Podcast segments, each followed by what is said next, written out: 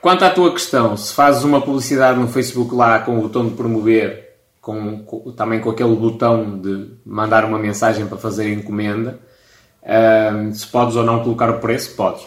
O Facebook não só põe isso, podes, podes revelar o preço sem problema nenhum. Eu, mas eu não gosto de o fazer. E vou-te explicar o porquê. É, é, aí, basicamente é, olha, está aqui, é, é este o produto e está aqui o preço. E só quem estiver totalmente convencido de que quer esse produto e que está disposto a pagar esse preço é que vai entrar em contato com a mensagem. Portanto, perdes o contacto de todas as pessoas que, ah, mas eu ainda tenho uma dúvida, será que aquela, aquela farinha é indicada para mim? Será que hum, eu me vou habituar àquilo? Será que aquilo se adequa à minha dieta? Estás a ver? Todas essas pessoas têm dúvidas, eh, deixam de as ter.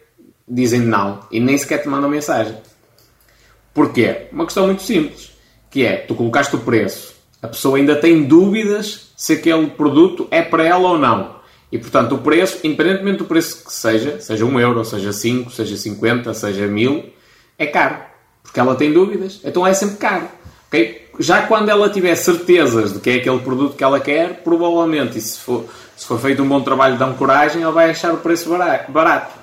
E portanto, eu preferia, isto é opinião pessoal, não quer dizer que seja assim, desta forma. Eu preferia não regular o preço. A pessoa entra em contato, hum, manda mensagem e eu, eu respondo. Ok? Mas a partir do momento em que ela manda mensagem, olha, eu vi a sua publicidade e tudo mais e eu tenho interesse no seu produto, mas gostava de saber o preço.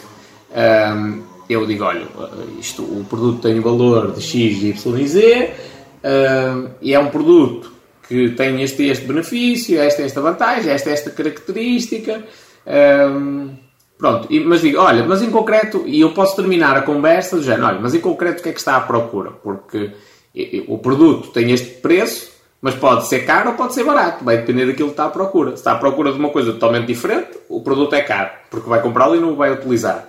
Se está à procura disto, um, e anda se calhar a comprar produtos semelhantes, mas bem mais caros de outras marcas, o produto é barato. Estás a ver? E portanto eu prefiro não perder essas, essas pessoas. Até porque não é só a questão de não as perder. Um, e agora vou-te explicar tecnicamente. Primeiro perdes porque a pessoa não entra em mensagem contigo. Portanto, não há envolvimento com o, com o teu perfil do Instagram e como não há envolvimento, depois quando eu for anunciar para as pessoas que se envolveram com o teu Instagram, não vou conseguir atingir essa pessoa. A menos que ela faça um comentário no post ou meta like, uma coisa do género. Senão, ela viu o anúncio, tipo, seguiu em frente e, portanto, ignorou e não entra para as listas de remarketing das pessoas que se envolveram com o perfil. Isto tecnicamente falando. E depois, uh, diferentemente da, da, questão dos anúncios online, que é, é, a questão que para mim mais me interessa, é ela não te vai dizer qual é a objeção que ela tem para não comprar o teu produto. E para mim é isso, isso valoro. Se o cliente entrar e disser, olha, eu não compro por causa disto e disto e disto, valia a pena dar-lhe logo 50 euros, porque aquele cliente disse tudo o que vai na cabeça dos outros todos que não compraram, uh, ou do, não é de todos, mas de muitos dos que não compraram, mas que não disseram nada. E portanto, por via das dúvidas, o que é que eu preferia? Uh, não meter o preço para obrigar a esta interação, especialmente pela vossa estratégia, foi como eu te disse. O que é que me deixa reticente em relação ao vosso produto? É o facto de que não é um produto que as pessoas procurem ativamente, portanto, elas não, ainda não têm interesse nesse produto, portanto, tem de ser feito um, um trabalho no sentido de mostrar às pessoas que aquilo é necessário para elas um, e só depois é que elas, só depois delas de sentirem essa necessidade é que vão efetivamente comprar. E portanto, esta é aquela fase crítica em que vós precisais de todo e qualquer feedback. Seja, mas por tendência os amigos, família e tudo mais é, não são autênticos. Uh, se calhar aí eu sou das poucas exceções. Uh, mas isso também me traz muitos dissabores, estás a? Confesso. Assim, a, realidade é que eu, eu tinha bem mais amigos e era bem mais, bem mais uh, cobiçado se fosse mais hipócrita e não dissesse tudo que me vai na alma.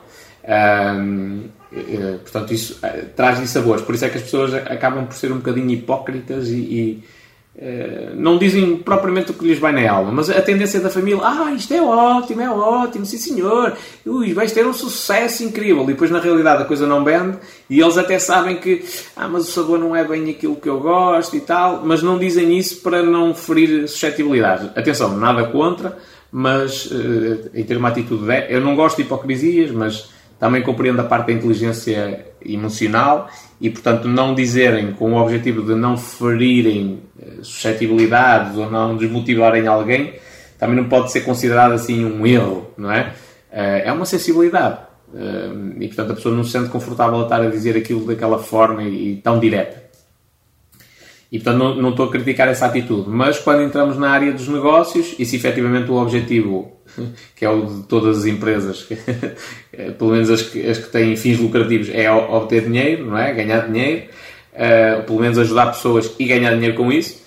Uh, tem de ser franco nesse aspecto e tem de se perceber realmente o que é que está a impedir a venda. Portanto, e aí eu preferia por não revelar o preço.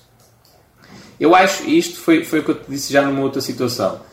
Um, por vezes pensas imenso na, na, na, forma de simplificar o processo de compra, mas também não podes simplificar nesta fase, nesta fase inicial, tanto porque tu precisas de muitas informações de clientes. Eu compreendo que seja extremamente simples ter lá um formulário no site em que a pessoa põe tudo, a morada, mete o telemóvel, não sei o quê, depois faz até o pagamento e, e a coisa está feita, mas no início até é preferível o contrário, não ser tão simples Uh, ou seja, convém ser simples para o, para o cliente também não, não deixar de comprar, uh, porque o processo é extremamente complexo, não é? Pedir ali todos os dados, a altura, o peso e coisas do género não faz sentido, não é? Portanto, isso complicava e fazia com que muitas pessoas, só pelo trabalho de preencherem as coisas, não, não, não comprassem. Mas, por outro lado, também tem de haver ali alguma, uh, alguma dificuldade para o cliente conseguir dizer quais são as objeções, que para, neste momento é o que mais te importa, de tudo